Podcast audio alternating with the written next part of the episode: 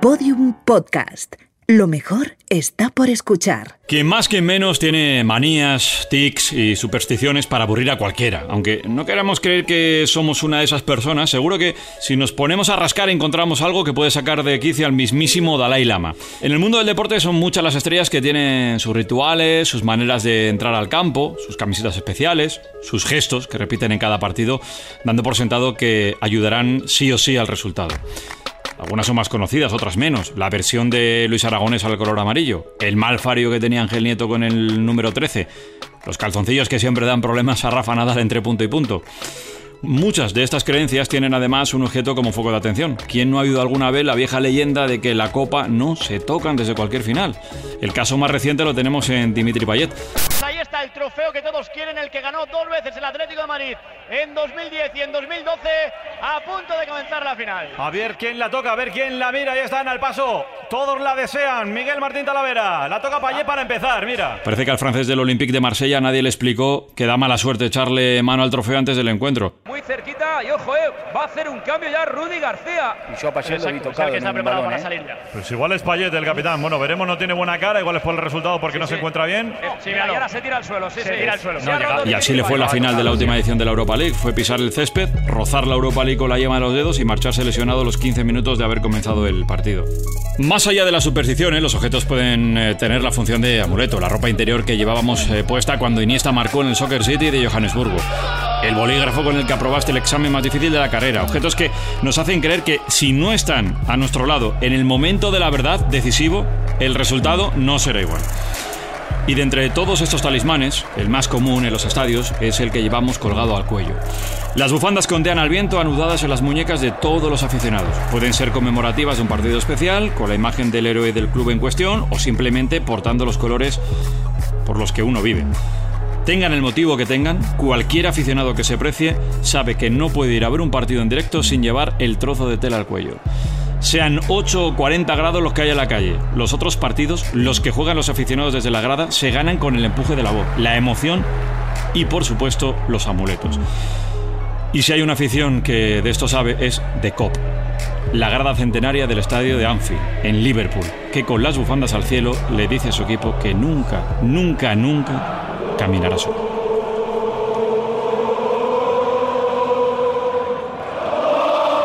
Estos son los otros partidos de Sonido Morse. Espacio ofrecido en colaboración con Mau 5 Estrellas.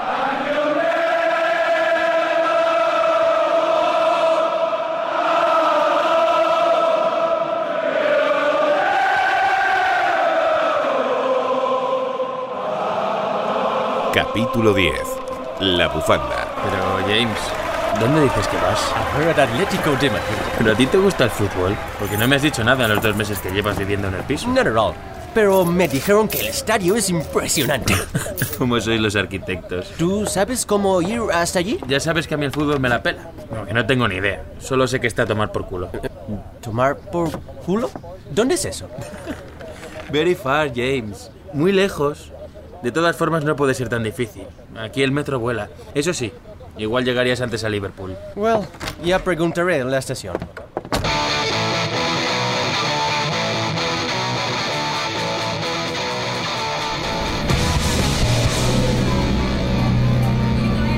Hola. ¿Hay alguien? Help. Hola. Please, necesito un billete para el Wanda Metropolitano. En la máquina de ahí. Pe- pero no, no sé bien cuál es la parada. Pues hijo, la que pone metropolitano, que no es tan difícil. Ok, ok. Metropolitano. me- metropolitano. Oh, here it is. Perdona, te he oído hablando con la taquillera. Déjame ver. ¿Vas al partido? No, ese es metropolitano. Ah, no. E- Esto es muy difícil. No, mira, es la parada Estadio Metropolitano. Es un poco lío. Toma, aquí tienes. Thanks. Em, De nada. A lo mejor nos vemos por el partido. uh, wait, ¿tú también vas? ¿Te importa si voy contigo? Sí, voy por allá. No me bajo en la estación del estadio, pero claro, vamos hacia el mismo lugar. Ven conmigo si quieres. Antes de los partidos siempre quedo en un bar cercano, el Paco, para tomar unas cinco estrellas. Fi- ¿Five stars? No sé qué es. Mao, cerveza. Ah, ok, ok. ¿Vas mucho? Claro, soy abonada desde que era pequeña. ¿Tú eres muy atlético? Porque por tu acento no parece que seas de por aquí. ¿Yo? Por, por supuesto. Me encanta el fútbol. Y más el Atlético. Yo sigo desde siempre. Ah, genial. Y dime, ¿Torres o el Cholo? Eh, ¿Torres? No, no he visto todas, pero sí, sí, me gustan. ¿Por qué? ¿Pero qué dices? Mm, por cierto, soy Belén. Oh, uh, lo siento. Soy James. Nice to meet you.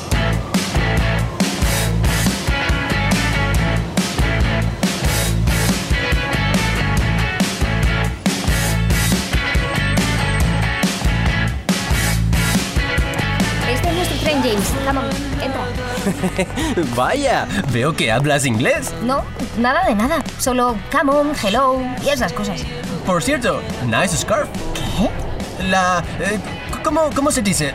The, the thing en tu cuello. Ah, esta bufanda. Gracias. Es mi amuleto de la suerte. La llevo desde que ganamos la final de Hamburgo. ¿Te acuerdas? Yes, of course. Claro, claro. Lo recuerdo perfectamente. Vaya prórroga, ¿verdad? Creo que nunca he estado más nerviosa. Sí, sí, yo tampoco. Es que cuando el Fulham empató, no me lo podía creer.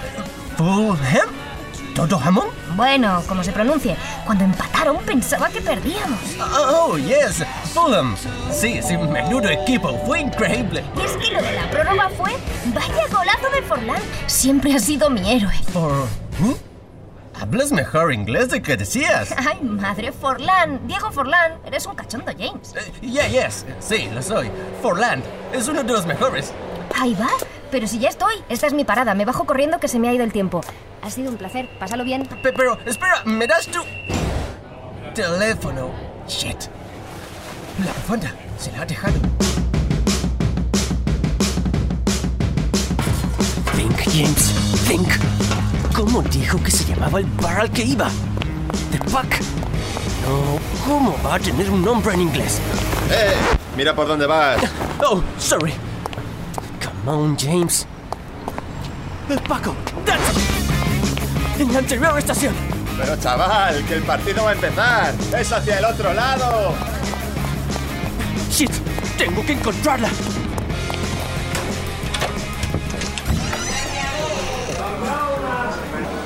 Idiot. ¿Por qué no le pedí el teléfono en todo el viaje? El partido está a punto de empezar. No la voy a encontrar. James. James. ¿What? ¿Belén? Te he estado buscando por todas partes. Vaya, sí que te he caído bien. Bueno, es que es que te has dejado esto en el. ¡Mi bufanda! Madre mía, cuando he visto que no la tenía casi me da un infarto. Venga, que te invito a unas cinco estrellas. Pe- pero ¿no vas al estadio? Claro, pero hay tiempo de sobra. Además, mi acompañante está dentro. Podemos tomarnos un eh, ¿cómo se dice? ¿Botellita? Botellín. Sí, nos podemos tomar uno sin problemas. Coño, tu bufanda, ¿dónde estaba? Me la ha traído mi caballero andante, James. Que te he contado que he conocido en el metro. Hola, caballero andante. Encantado. Menos mal que has recuperado el amuleto de la amiga. Estaba en un sin vivir. Espero no tener que ponerme celosa, ¿eh? Claro que no. Ya sabes que tú eres mi dama andante. Oh, fuck.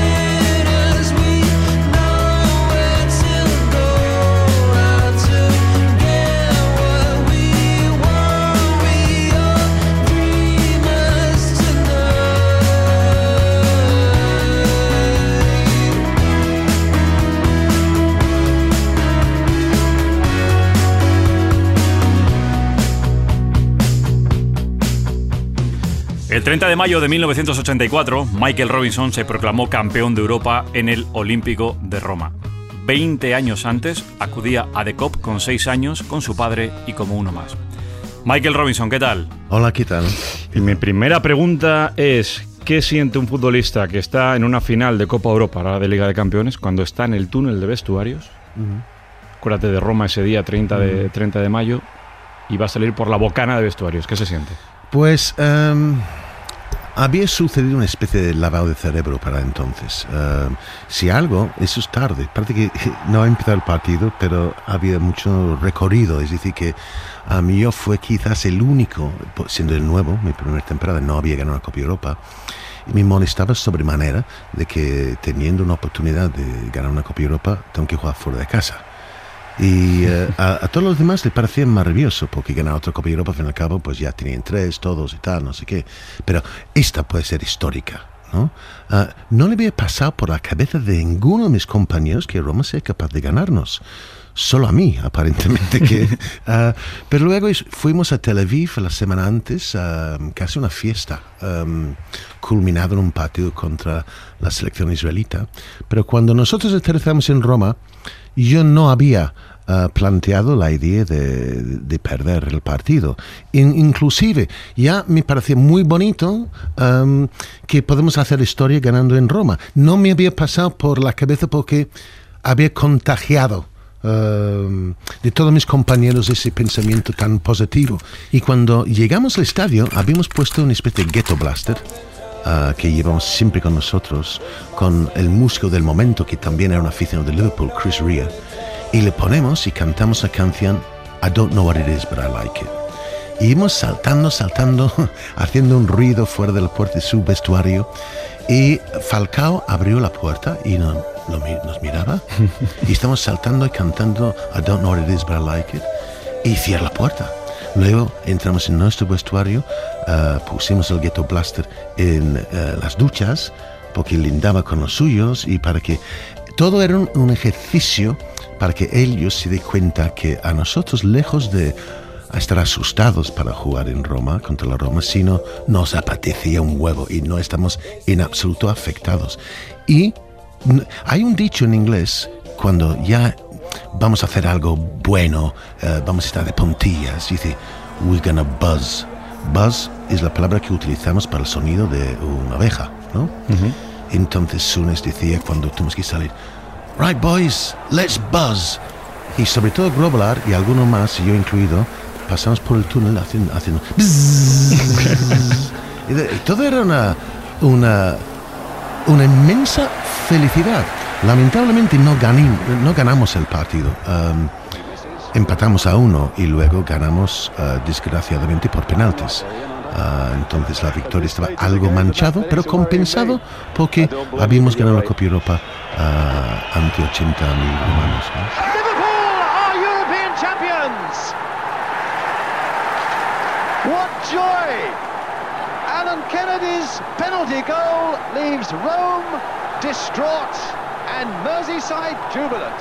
Michael, y cuéntanos qué se siente cuando tienes seis años, acudes con tu padre de la mano a esa grada centenaria a la que hacíamos alusión de Copa. En Inglaterra, más que los reyes, tenemos a Papá Noel, Santa Claus, que, que viene. Y yo como niño, como todos los niños, pues les cuesta mucho reconciliarse con el, sueño, con el sueño 24 por la noche, porque vas a levantarte con los regalos del día 25 y, y eso, ¿no? Pues los viernes fue así, cada 15 días, cada viernes, iba a venir Papá Noel con un regalo tremendo. Mi papá me iba a llevar a Anfield. Y porque, um, primero, era casi todo, um, todos estamos de pie, menos unos cuantos ricos que tienen sus butacas, ¿no? Um, entonces tenemos que llegar antes porque era pequeño y para que podamos coger una localidad y yo podía ver el partido. Entonces, cuando abrieron las puertas una hora y media antes, ya había gente haciendo cola una hora y media antes también para coger sitio. Mm, ya la gente va un poco más tarde porque ya tiene asegurada su butaca y tal. Y como una hora antes del partido, habría como llenó tres cuartas partes del estadio. Empezaba ya la liturgia de las canciones, muy uh, canciones de Beatles, cambiando la letra, aplicándola a nuestros, uh, nuestros ídolos. ¿no? Y luego venía You'll Never Walk Alone. Y para un niño, um, era, era tremendo, ¿no? Es que abres los ojos y, y, sentiste que estabas con los tuyos, ¿no? Es que era como una...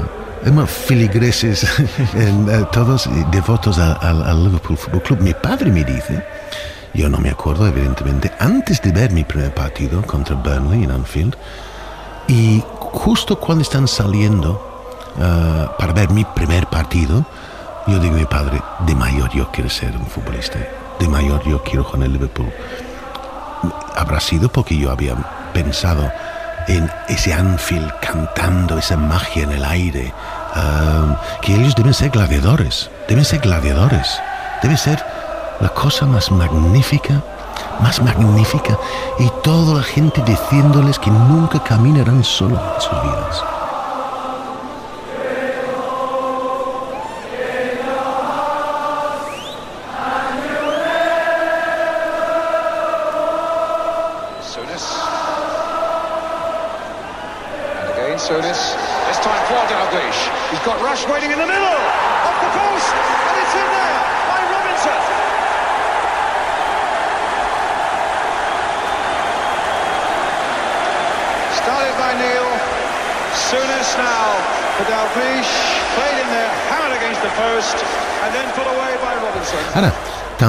Cosa. Am, yo lo esperaba, pero nunca lo imaginaba, y muchos años más tarde me tocaba. Había ido previamente como jugador visitante, y eso conlleva salir del vestuario A la por la izquierda, izquierda, bajar y ves ese emblema eh, en el túnel, último que ves, This is Anfield, y luego You'll Never Walk Alone. Y tú sentías como jugador visitante como un cordero camino al matadero y, y vas a perder y, y- y no romper nada por, por el camino, ¿no? Luego, unos años más tarde, salí del vestuario derecha con el número 10 en la espalda. Y los cuatro compañeros, que iba quinto en, la fila, los cuatro compañeros besaba, tocaba besaba sus manos y tocaba ese emblema, el escudo de Liverpool. Y salí en You'll Never Walk Alone, también para mí. Am, también había un niño de seis años, tal vez cantándolo, también a mí. En ese momento, Dani, yo hubiese canjeado mi lugar para ser uno de esos corderos camino a la matanza, porque te cuestionas mucho. Yo merezco esto. Yo puedo. Era como un chantaje moral. Am, yo estaba muy abrumado, muy abrumado a la oportunidad de ser un jugador de Liverpool y defender a esta gente que tanto nos amaba, tanto nos idolatraba, como yo lo había hecho como, como niño, ¿no? Nunca me acostumbré ah, de jugar en Anfield. Eso es lo que te iba a decir, porque has llegado a decir alguna vez, te, te lo escuché recientemente, nunca me acostumbré a Anfield. No, no, no, ¿Te no. reconoces en esa sentencia? Sí, sí, sí, nunca, nunca jugué normal. Ah, Nunca jugué normal. No, no, no, yo era incapaz de tomar mis propias decisiones. ¿Quién las tomaba? La del público. Am, yo quería ser lo que ellos quisieran que yo fuera.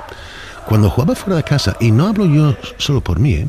la gran mayoría de nuestros compañeros festejamos jugar fuera de casa por un elemento. Es decir, ahora podemos jugar, jugar con la mano de cirujano. Ya podemos hacer lo que hay de hacer. Am, a veces complacíamos a, a nuestra afición. Era, era tremendo de que es, es, es como un sello postal. Hay muy poco am, espacio entre la línea de, de banda con el público. Un saque de banda. Tú vas y coges un balón y tal. Y tú oyes gente gritando, I love you, I love you. ¿Y, y qué? Hostias, no me digas eso, joder. Am, igual te ponen a parir después del partido, eh, a lo largo de la semana. Incluso, incluso durante el mismo partido. pero en el, mismo no, en el, en el partido, en Anfield no critica nunca, nunca, nunca a sus futbolistas. Puede criticar a sus futbolistas entre semana, pero en esa catedral, en ese templo, no te criticaban nunca, te amaban, te amaban, te amaban.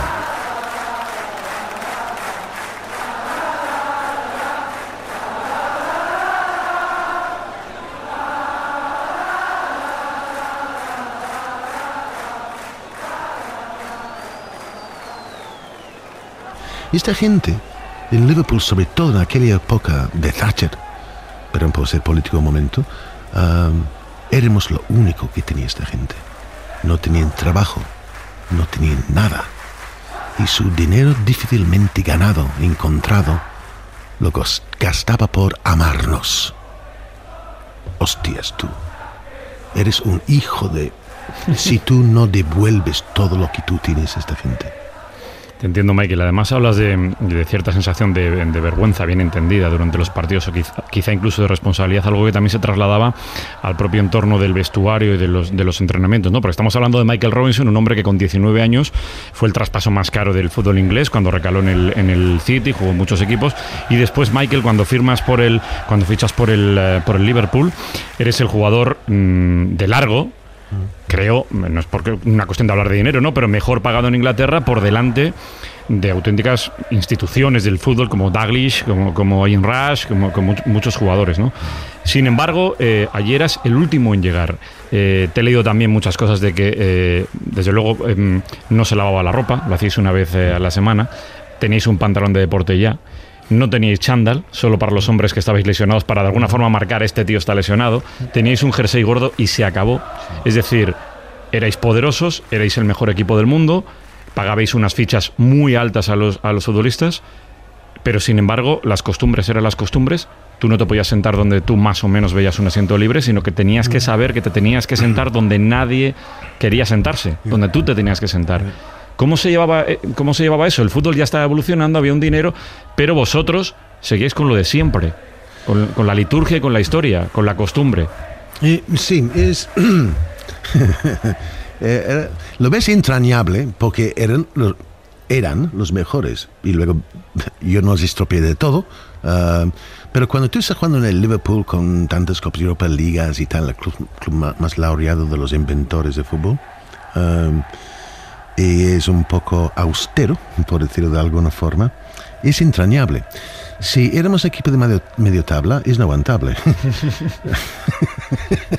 es que lo hacíamos porque le han ido bien al Liverpool Football Club haciendo eso, no lavando la ropa de entrenamiento. Ya- Mira, a mí me llamaban Lord Michael porque en inglés no usaba muchos tacos, eh, porque mis padres no usaban tacos y yo no usaba muchos tacos.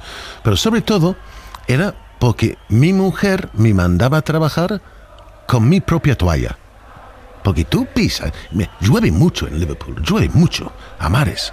Y claro, y sales de la ducha habiendo portado ropa sucia, te duchas y la, y la toalla cuando no puedes pisar el suelo para secarte los pies porque el suelo está lleno de barro, tu toalla está hecho un Cristo pa- para martes, tu, tu toalla es, es un riesgo. Ah, higiene- higiénicamente es, un riesgo, ¿no? Ah, entonces mi mujer me daba mi propia toalla. de, Mira, aquí viene Lord Michael con su toalla y tal, no sé qué. Eh, Pero, claro, ellos dicen que ellos sí tenían lavadoras eh, entonces, ¿no? Pero en 1958, cuando Liverpool había convertido en ganador en serie, ah, entonces sí no tenían ah, una, lavadora. Pero Mrs. Jones, que vivía en Kelman Street, al lado del campo, ella sí lavaba la ropa para, para los jugadores una vez a la semana.